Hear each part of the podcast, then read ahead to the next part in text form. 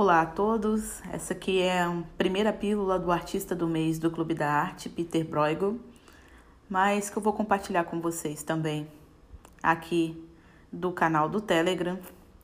E o Peter Bruegel foi um dos maiores artistas que esse mundo já viu e foi o maior de seu tempo, ali do século XVI. Vamos conversar um pouquinho hoje sobre a visão do homem do Peter Bruegel e como ele enxergava uh, a humanidade mesmo a partir de sua arte, o que, que ele queria revelar a partir da sua arte, sobretudo o que ele via na pessoa humana.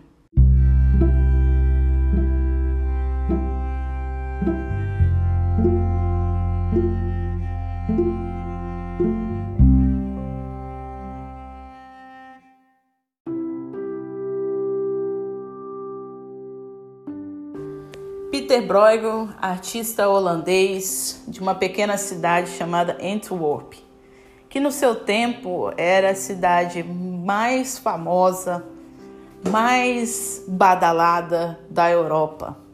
Uma pequena cidade holandesa que já no século XVI tinha mais de 300 mil habitantes, gente de todos os cantos do mundo seus portos muito, muito famosos, os mais importantes da Europa, muita gente, muita mercadoria, muita cultura, de fato, a primeira cidade, grande cidade cosmopolita da Europa.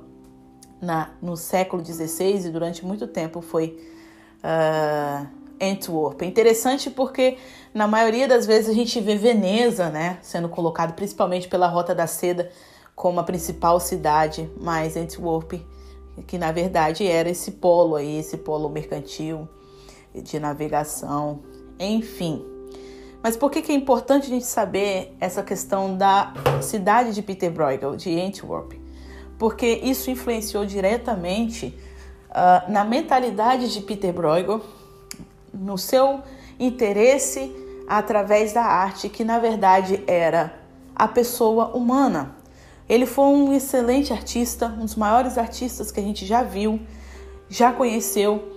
Mas quando a gente olha para o trabalho em si do Bruegel e a gente vê é, como ele estava inserido ali no período renascentista e mesmo assim ele foge de tudo isso, chama muito a atenção. O ateliê dele, né, a Guilda de São Lucas, que foi fundada por ele, que era o maior é, é, grêmio de artistas, foi um dos maiores, é considerado até hoje o maior grêmio de artistas também. Enfim, o Peter ele fundou tudo que foi o melhor ali, começou pelo Peter, né? Ele foi, ele é pai de uma dinastia de 100 artistas, ele foi o fundador da principal guilda de artistas, do Grêmio de Artistas, ele inaugurou um, um, um estilo de arte que fica ali considerado como uma baixa arte, alta arte, né? Ele estava ali inserido no renascentismo, que é aquela alta arte, alta cultura, aquela coisa assim, quase que platônica mesmo no sentido de arte. E ele não, ele decide ficar ali no nível mais baixo.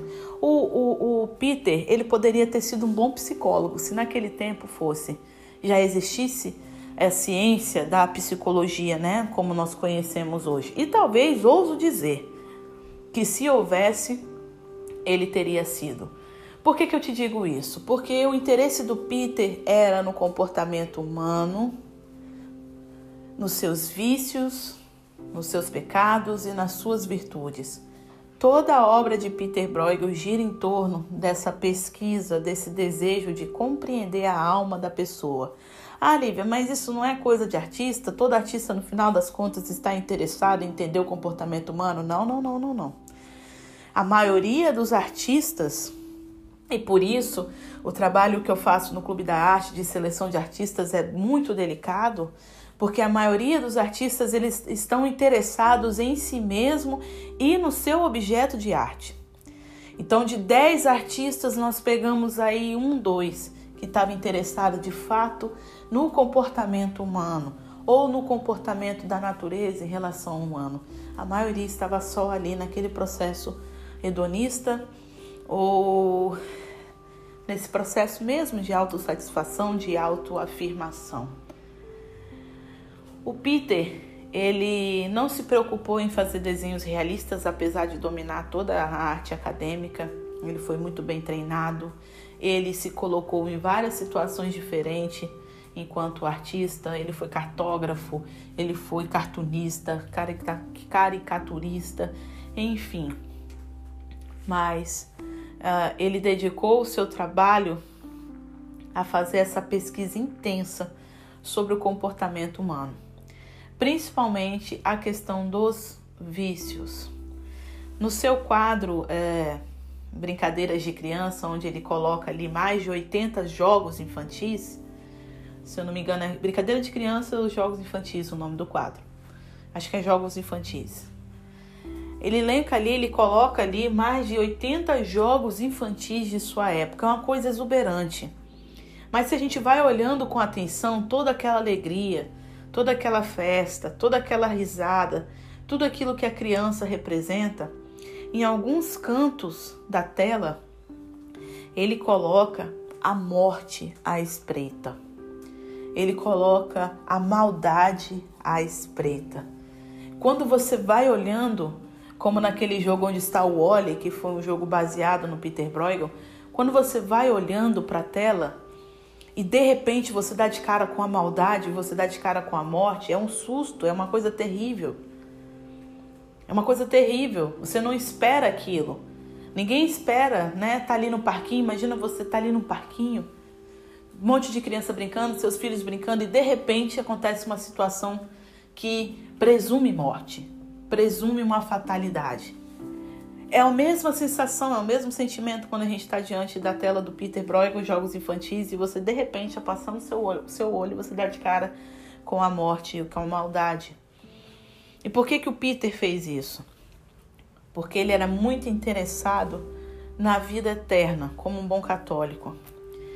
Toda a sua meditação estava na vida eterna. Ele contemplava a morte com muita profundidade. Todos os quadros do Peter Bruegel trazem lembranças da morte. Todos os quadros do Peter Bruegel trazem traz esse, esse lembrete desse chamado. Olha, essa vida aqui é um passageira. A nossa vida mesmo é a eterna. Tudo isso que está diante de vocês, diante das minhas telas, toda essa aventura, todo esse legado, toda essa cena, toda essa diversão, tudo isso não é nada diante da eternidade. Todas as pinturas do Peter Bruegel trazem o lembrete da imortalidade. E isso foi o que mais chamou atenção no Bruegel. Ele pregava através dos seus quadros. Um outro quadro do Bruegel que chama muita atenção é a queda de Ícaro. Temos ali um barco no mar, um pastor passando, um camponês passando, empurrando o carrinho, e como que se nada tivesse acontecendo, nós temos Ícaro caindo na água. Se vocês não conhecem o mito de Ícaro, eu convido vocês a dar uma lida. É muito importante para entendermos o processo da nossa queda, da nossa queda diária da nossa conversão diária, da nossa contrição diária. E mais uma vez, Peter Bruegel está aqui catequizando o espectador de sua obra e chamando a atenção. Olha, você já meditou sobre a sua vida hoje? Você já meditou sobre o estado da sua alma hoje? Você já pensou na sua morte hoje? A vida está ali. A vida ordinária está ali. Os pescadores estão pescando, o camponês está levando seu alimento para o mercado. Enquanto isso, no reino espiritual, Ícaro está caindo de cabeça no mar. Essa é a nossa vida. É isso que Maldanado, em Cartas de um Diabo para um Aprendiz, fala com Vermelindo, o Diabo Aprendiz, no livro, nesse livro maravilhoso de C.S. Lewis. Olha, Vermelindo, todo o nosso objetivo enquanto diabos é de tirar o ser humano do eixo, é tirar a mente do ser humano desse estado de eternidade. Eles são seres meio animais e meio divinos. O seu corpo está na vida ordinária, enquanto o seu espírito, a sua mente, deve estar na vida espiritual, fazendo com que todos os seus atos, todas as suas, suas atividades, todos as suas, os seus pensamentos sejam divinizados através dessa dualidade que só os seres humanos têm, de viver no mundo físico e de viver ao mesmo tempo no mundo espiritual.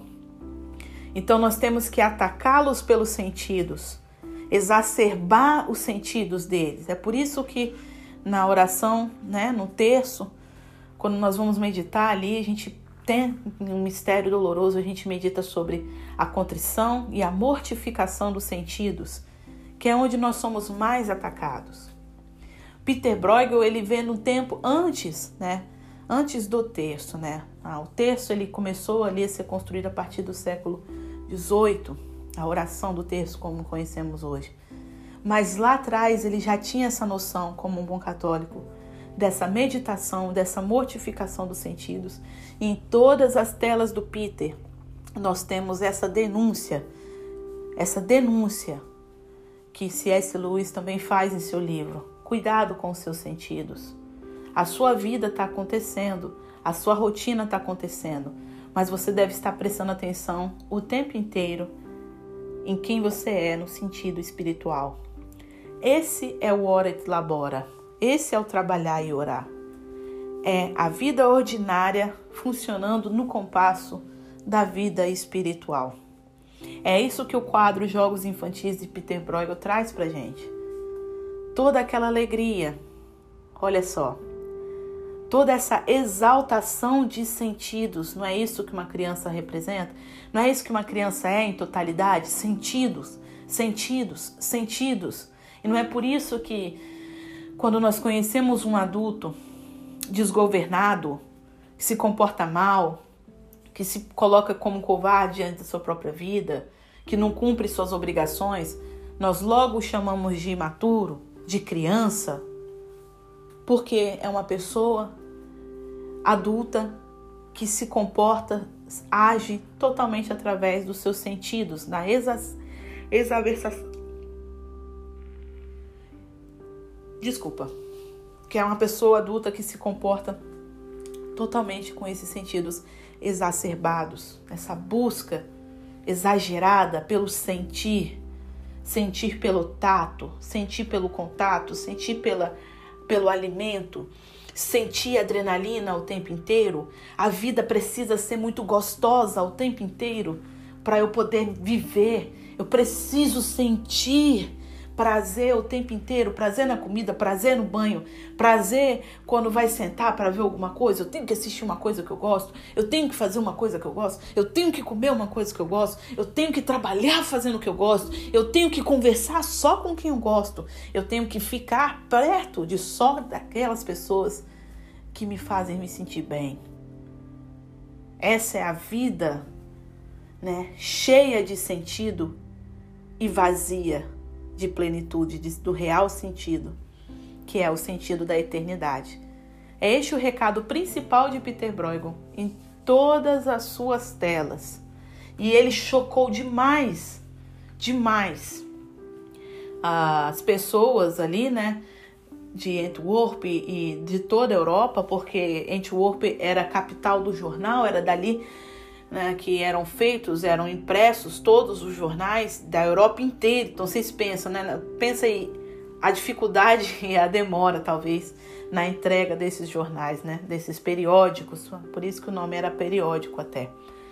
Então, tudo isso que o Peter, que ele também escrevia, né, para o jornal. Então, ele levava tudo isso para os quatro cantos da Europa e para a Ásia e para o Oriente Médio também. E tudo isso ele com aquele aspecto holandês nas pinturas, nas cores, nos traços, tudo muito holandês. Ele queria entregar essa visão holandesa da vida, da morte, da eternidade para todo mundo. Então essa é a nossa primeira pílula sobre o Peter Bruegel. Se possível, vocês, pelo menos aí por uns cinco minutinhos, abram essa imagem do Bruegel dos jogos infantis e dê essa contemplada nessa obra procurem a morte nesse quadro. Veja também a pintura da queda de Ícaros e veja como, como é maravilhosa a maneira como ele colocou a vida ordinária e no centro Ícaro caindo ali, você mal percebe ele caindo como um lembrete de que a nossa vida mesmo, a nossa vida real é aquela ali. Tchauzinho, fiquem com Deus.